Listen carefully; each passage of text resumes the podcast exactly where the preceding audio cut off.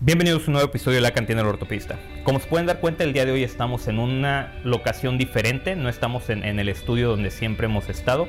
Nos encontramos en el Congreso AMSICO de la Asociación Mexicana de Cirujanos de Columna en la ciudad de Nuevo Vallarta, Nayarit, en el Hotel Vidanta.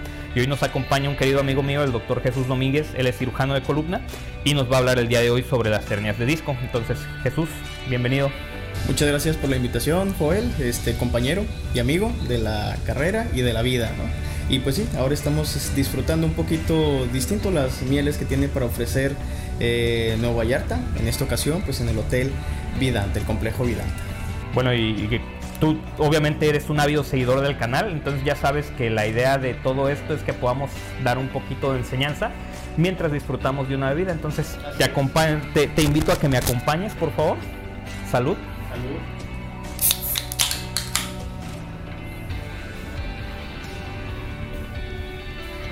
Bienvenidos a la cantina del ortopedista.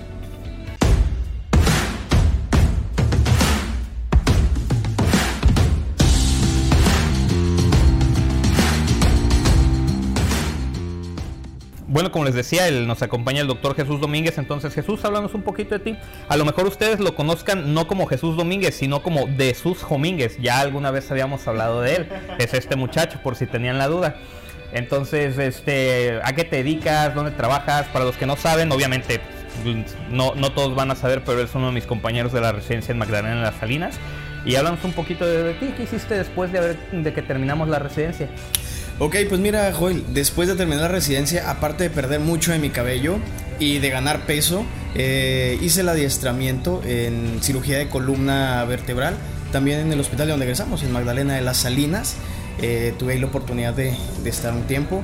Y pues bueno, como yo me casé eh, antes de terminar la residencia, mi esposa se fue a radicar a Monterrey y pues bueno, yo me fui a seguirla. Entonces actualmente estoy trabajando en Monterrey, eh, tengo práctica para, privada y tengo práctica institucional, pública. Dentro de mi práctica pública, pues bueno, estoy en el Instituto Mexicano del Seguro Social, en la unidad médica de alta especialidad de traumatología y ortopedia número 21 y eh, mi práctica privada la desempeño principalmente en mi consultorio que está en el Hospital Sierra Madre, eh, igualmente en Monterrey y pues bueno, diversos hospitales aquí y allá, ¿no? donde se deje, donde se ponga. Ok, ¿te dedicas exclusivamente a la columna Jesús o estás viendo ortopedia general? Llevo al momento dos años eh, desarrollando mi práctica en Monterrey. Inicié pues viendo en el ámbito particular todo, ¿no? El callito y el todo, todo, todo, cualquier tipo de, de este patología musculoesquelética. Conforme ha ido pasando el tiempo, me han ido buscando un poquito más para la cuestión de cirugía de columna. Bueno, al momento te podría decir que 70% de mis pacientes son precisamente de columna vertebral y el resto pues ya es de algunas otras patologías eh, varias de, de trauma y ortopedia. Pacientes particulares y pacientes de aseguradoras. Pacientes particulares, pacientes de aseguradoras, de Así es. La razón por la que te lo pregunto es porque hay mucha gente que nos sigue también en el canal que nos encuentra buscando información sobre sus patologías, que como dato general ya se los he dicho muchas veces, no hagan eso, por favor, no busquen sus problemas en internet, diríjanse con un especialista. Así que si están en el área de Monterrey, los invito a que pasen con el doctor Domínguez si tienen algún problema de columna, él les puede ayudar a resolverlo. Como ya escucharon, cualquier problema sobre ortopedia en general, cualquier dolor muscular, problemas de espalda, problemas de hombro, rodilla, tobillo, cadera, lo que quieran, él les puede ayudar a resolverlo. Ahí tienen su casa, este, en el Hospital Sierra Madre, que se encuentra sobre Avenida Hidalgo, entre Hospital Muguerza Alta Especialidad y Centro Médico y Cuidado. Consultorio 101. Me imagino tienes residentes en el Instituto Mexicano del Seguro Social. Sí, sí, tengo residentes en el Instituto. Mándales un saludo a tus residentes, esos cabronzuelos. a los titanes es la manera en que, este, que se denominamos a los residentes de ahí de la 21. Saludos, saludos amigos, saludos a los titanes. Un buen nombre, ¿eh? Titanes. Son los que fueron vencidos por los dioses, ¿no? Entonces, ahora sí hablemos sobre las hernias de disco, Jesús. platícame un poquito sobre la epidemiología. ¿Qué tan frecuentes son las hernias de disco? Ok, yo creo que primero y lo más importante a saber sobre hernias de disco es saber de que cuando tenemos una, no es el fin de nuestra columna. Porque, eh, pues muchas veces me llegan muchos de los pacientes de que eh, llegan por un malestar lumbar, con datos de radiculopatía lo revisamos, exploración, neurotensión, resonancia, hernia. Híjole, y parece que les dijiste que tienen una sentencia de muerte, ¿no? porque tenemos la creencia de que cuando tenemos una patología de columna ya no vamos a poder hacer absolutamente nada. Eh, bueno, la hernia de disco eh, es una de las patologías pues que más frecuentemente llegan a necesitar tratamiento y es una de las principales causas de dolor lumbar con ciática. Eh, dolor lumbar o lumbalgia, como es que muchas veces eh, les dicen a los pacientes, oye, ¿qué tengo? No, pues lumbalgia. Bueno, pues no es un, no es un diagnóstico adecuado, ¿no? Hay múltiples causas de lumbalgia. Eh, una de ellas, no la principal, pero una de ellas es la hernia de disco. Entonces las hernias de disco, pues vamos a tener que aproximadamente un 2.5% de todas las mujeres y un 5% de todos los hombres pueden llegar a tener eh, un cuadro de dolor lumbar o ciática secundario a una hernia de disco. Afecta principalmente a pacientes del género masculino en un 2 a 1 respecto a hombres contra mujeres y eh, se han visto asociado al desarrollo de hernia lumbar, pues bueno, a ciertas predisposiciones por parte del paciente, sobre todo el índice de masa corporal, el tipo de actividad laboral y la genética. Son cuestiones muy importantes. Ok, platícame Jesús, mucha gente de los no médicos te dirán, es que yo levanté algo pesado y entonces me salió una hernia, ¿es eso correcto? Ok, mira, eh, yo digo que la hernia es como una llanta usada, ¿sí? Los discos, vaya, son como una llanta usada. Entonces tú traes tu carro, tienes 2, 3, 4, 5 años, nunca te ha dado problemas, no se te baja el aire ni nada. Y de repente pasas por arriba de una hormiga y se te poncha. Entonces el problema no fue en ese momento, sino que es un desgaste que ya venía sucediendo.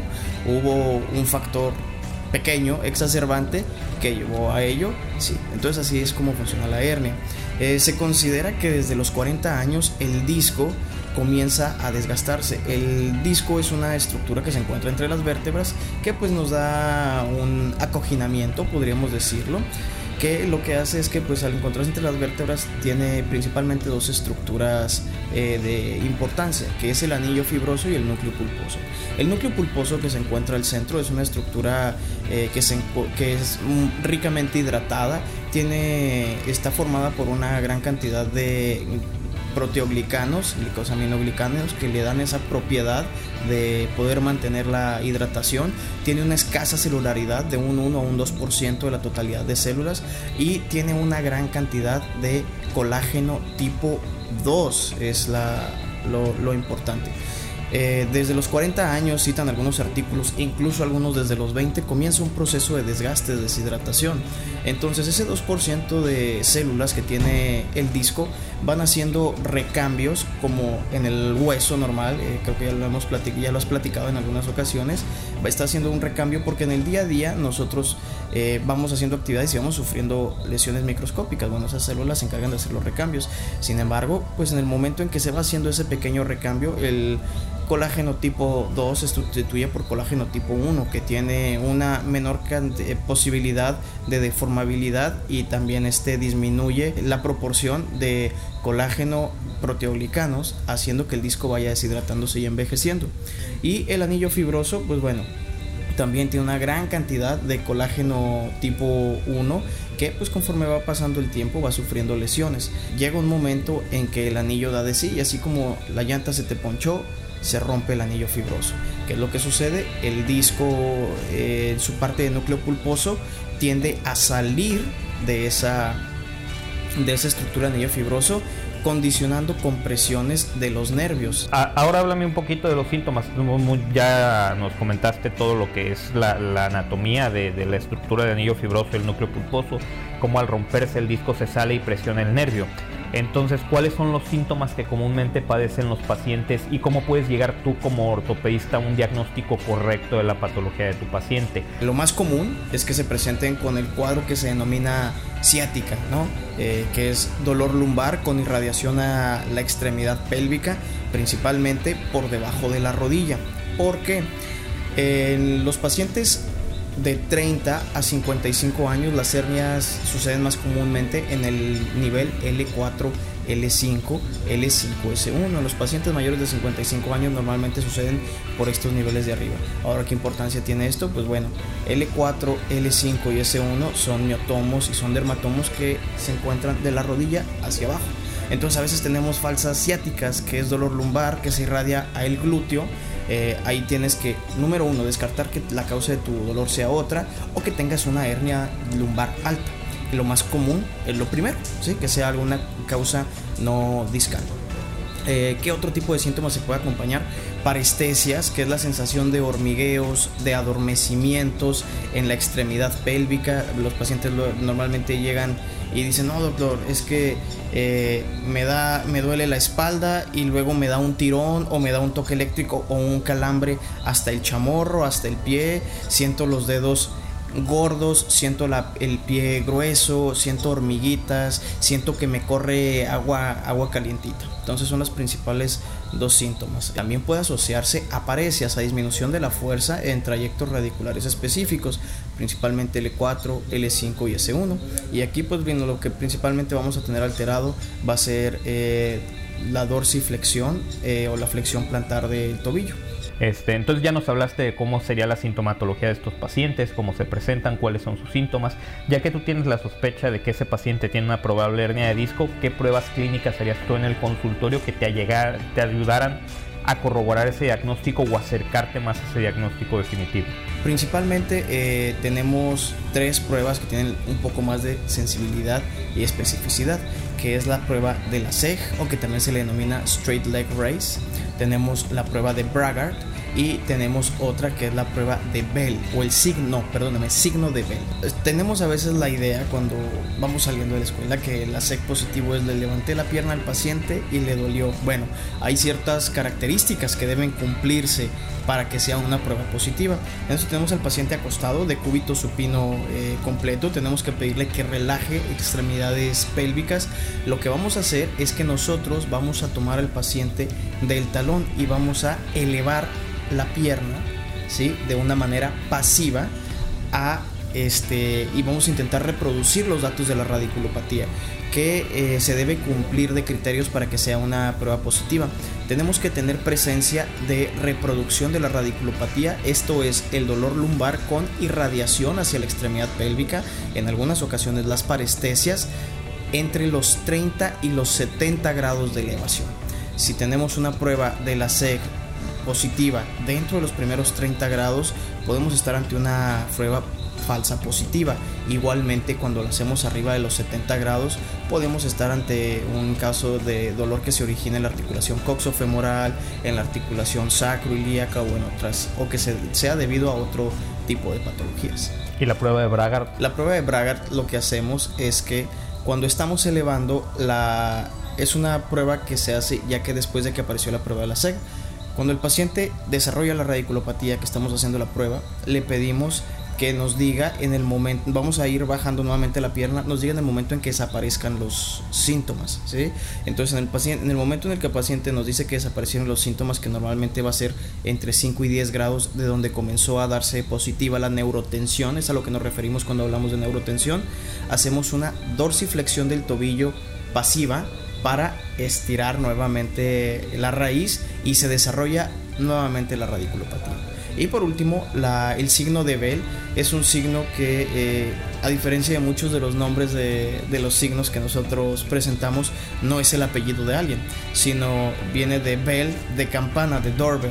Entonces ahí lo que hacemos es que palpamos las apófisis espinosas y los espacios interespinosos en la región lumbar y normalmente cuando hacemos palpación de un espacio interespinoso y hay dolor, es, lo consideramos como un signo positivo. Bueno Jesús, ya nos hablaste mucho de, cómo ves tú al paciente la parte de la valoración objetiva clínica. Ahora háblame de los estudios paraclínicos que se deben de, requerir en estos pacientes. ¿A, qué paciente le vamos a recomendar usar tomarse unas radiografías? ¿Qué paciente puede necesitar una tomografía? ¿Qué paciente puede necesitar una resonancia? el ultrasonido, estudios como el ultrasonido tiene alguna utilidad porque me ha, me ha tocado ver algunos médicos que solicitan ultrasonido por sospecha de hernia de disco por alguna extraña razón, solamente sabida para ellos, entonces háblanos de eso, ¿no? Actualmente el gold estándar para el diagnóstico de hernia de disco es la resonancia magnética nuclear, ¿sí? Eh, sin embargo, ¿significa que es el estudio de primera línea? No. Primera línea, radiografías dinámicas, ¿sí? Antero-posterior, lateral, lateral en flexión, lateral en extensión, Ok, si tenemos un síndrome radicular, pues bueno, obviamente vamos a necesitar una resonancia magnética contrastada. ¿Cuándo tiene cabida la tomografía? Cuando tenemos la sospecha de que esa hernia pueda ya ser crónica y tenga calcificación. Esa es la instancia en la que nos sirve una, tomografía, ¿sí? cuando estamos pensando en que haya una estenosis del canal o foraminal secundaria no únicamente a una hernia, sino a calcificación de, de una hernia. Cuando utilizamos una resonancia magnética contrastada, cuando estamos ante un caso de una hernia recidivante, que es eh, un paciente que ya fue intervenido por una hernia y estamos sospechando una nueva hernia en el mismo nivel, sobre todo porque nos ayuda a distinguir fibrosis de, este, de otros tejidos. Ok, entonces recapitulando, necesitamos radiografías en AP, lateral, lateral con flexión, lateral con extensión y resonancia magnética en caso de radiculopatías. Ahora háblame un poquito sobre el tratamiento, Jesús. Generalmente la forma en que, dividimos nosotros, la forma en, acercarnos hacia el tratamiento de estas patologías es cuando tiene cabida el tratamiento conservador, que bien lo sabemos en todas las patologías ortopédicas siempre se puede tratar de forma conservadora, no quiere decir que sea la que le va a ir mejor ni la que se va a recuperar más rápido, pero de que se puede, se puede cuando tenemos que hacer cirugía de forma electiva y cuando puede haber una urgencia quirúrgica en las hernias de disco. Que recordemos, eh, hay ciertas instancias en donde una de las cinco emergencias verdaderas quirúrgicas es precisamente una de columna. Entonces, háblanos un poquito de eso, Jesús. Ok, mira, este, el tratamiento debe iniciarse de manera conservadora, o sea, tratamiento médico de primera instancia en todos los pacientes con radiculopatía, ¿sí? A excepción de que como bien este, dijiste tú ahorita, los casos de cauda equina o cono medular. ¿Qué es esto? Es una contracción, una, perdón, una compresión repentina de las estructuras radiculares de la cola de, caballo o de la cauda o de la porción terminal de la médula, que es el cono medular, que si bien eh, puede a veces no ser tan masiva, al hacerse, al hacerse de manera súbita, los nervios no toleran muy bien la compresión súbita y la isquemia, ¿sí? Y esto, pues bueno, se puede acompañar de alteración de la sensibilidad en silla de montar, que es anestesia en silla de montar, eh, se acompaña de comúnmente de alteración de control de esfínteres, retención urinaria. Esto se nos convierte a nosotros en una urgencia porque cuando sucede esto, lo ideal es entre las primeras 24 a 48 horas dar un tratamiento quirúrgico, ya que pasado este tiempo la probabilidad de recuperación funcional completa baja radicalmente dando una alta probabilidad de secuelas como alteraciones de la marcha por alteración de la fuerza, eh, persistencia, alteraciones de sensibilidad, persistencia de alteraciones eh, de este control de esfínteres. A todos los pacientes que tienen un dato de radiculopatía sin cauda equina, tenemos que iniciarles tratamiento farmacológico. Hay que darles la oportunidad de que se resuelva el cuadro de manera espontánea. ¿sí? Entonces, eh, las guías de práctica clínica recomiendan de 6 a 12 semanas de tratamiento conservador antes de pensar en el tratamiento quirúrgico ante la ausencia de datos de progresión neurológica o de caudequina. Hay estudios que demuestran que a los dos años una hernia que se trata conservadoramente tiene el mismo resultado que aquella que se trató quirúrgicamente. Sin embargo, pues bueno, volvemos a la intensidad de síntomas, ¿no? Y a final de cuentas, pues lo que nosotros buscamos es quitarle el dolor al paciente. Claro, muchas veces como ortopedistas en especial, creo yo, en el medio institucional, somos muy de, leer los estudios y decir los resultados a largo plazo son iguales de un tratamiento que de otro. Y entonces, estadísticamente hablando, decimos que para qué los operamos entonces. Sin embargo, se nos olvida que al paciente no le importa cómo va a estar en dos años, sino cómo se le va a quitar el dolor a corto plazo. Así es, y de ahí depende este, pues, el grado del dolor con que llega el paciente. Hay pacientes que llegan con dolor muy intenso, eh, se manejan analgésicos que nos da una mejoría en la escala del dolor de 1 o 2. Bueno, ese paciente no nos vamos a esperar las 6 semanas para lograr resolverle su dolor, porque son pacientes que no se pueden parar, no pueden comer, no pueden sentarse del gran dolor que tienen. Entonces el dolor eh, recalcitrante al tratamiento pues es una de las indicaciones quirúrgicas. Entonces, recapitulándolo, síndrome de Caudequín es una urgencia, el tratamiento es quirúrgico. Eh, dolor que no cede al tratamiento conservador y como relativo radiculopatía con alteraciones motoras. Muy bien, y ahora háblame de las técnicas o opciones quirúrgicas que existen. Hay quienes dicen todo se resuelve con cirugía endoscópica mínima invasiva, hay quienes dicen la cirugía endoscópica mínima invasiva no sirve para nada. Yo creo que todos los tratamientos tienen su este, cabida y sus indicaciones para cada paciente. ¿sí? Hay más de dos maneras de llegar a Roma y pues este, la verdad es que puedes obtener resultados buenos en los pacientes con la misma patología por distintos tratamientos. Ahora, yo particularmente estoy más, sobre más a favor de uno que a favor de otro. No, eh, si bien si la disectomía abierta es una cirugía rápida, es una cirugía que requiere una poca cantidad de instrumental, es una cirugía relativamente económica, ¿sí? por el tamaño de las incisiones, que normalmente los hacemos 3 a 5 centímetros, el grado de desperiostización que se realiza, el tiempo de recuperación es un poquito más tardado, estamos hablando entre las 4, 5, 6 semanas para volver a las actividades cotidianas. Tenemos por el otro lado eh, el advenimiento de las nuevas tecnologías, eh, vamos a iniciar con, hablando de la cirugía tubular, pues bueno, son incisiones un poco más pequeñas, son recuperaciones más rápidas, los costos económicos se nos elevan un poquito más, la curva de aprendizaje pues bueno, sí, también tiene su, curva de aprendizaje y tenemos pues ya algo todavía más novedoso que es la cirugía endoscópica de columna. ¿Sí? en la cual pues yo mis pacientes les hago una incisión de 7 milímetros, 8 milímetros. Eh, el último paciente una cirugía endoscópica que eh, operé, le hice una cirugía endoscópica transforaminal y a las tres semanas ya estaba laborando, ¿sí? ¿Por qué? Porque como las lesiones son más pequeñas, las disecciones son eh, menos amplias, menos grandes, pues bueno, les cuesta un poquito menos trabajo el reintegrarse a sus actividades cotidianas. Entonces no hay una cirugía mejor que otra tienes que ver a tu paciente, tienes que ver la zona de localización, tienes que ver la sintomatología, tienes que ver el nivel en el cual se está presentando para poderle ofrecer un tratamiento. Claro, y creo algo importante que eso lo escuché alguna vez en otra plática, en algún otro congreso, decía el doctor, el hecho de que tengamos un montón de nuevos juguetes que sean muy cool, no quiere decir que los tenemos que utilizar todos, ¿no?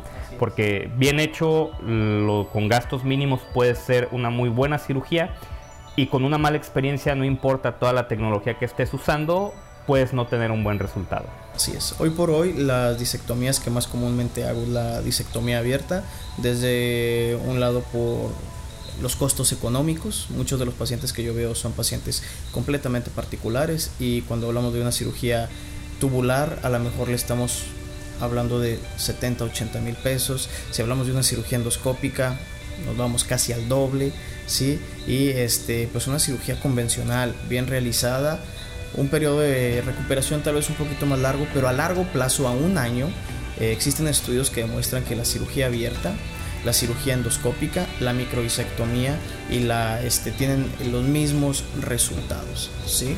Entonces, como dicen muchos de nuestros maestros, ¿cuál es la mejor cirugía para tu paciente? La que tú sepas hacer mejor. Bueno, pues esto fue todo por el episodio de hoy. Quiero agradecerle al doctor Jesús Domínguez que ya por fin se nos hizo este, poder colaborar. Teníamos intentando hacer eso desde que empezamos con el programa. Ya estamos cerca de un año de que empezó la cantina del ortopedista y es el primer invitado que logramos tener en el canal.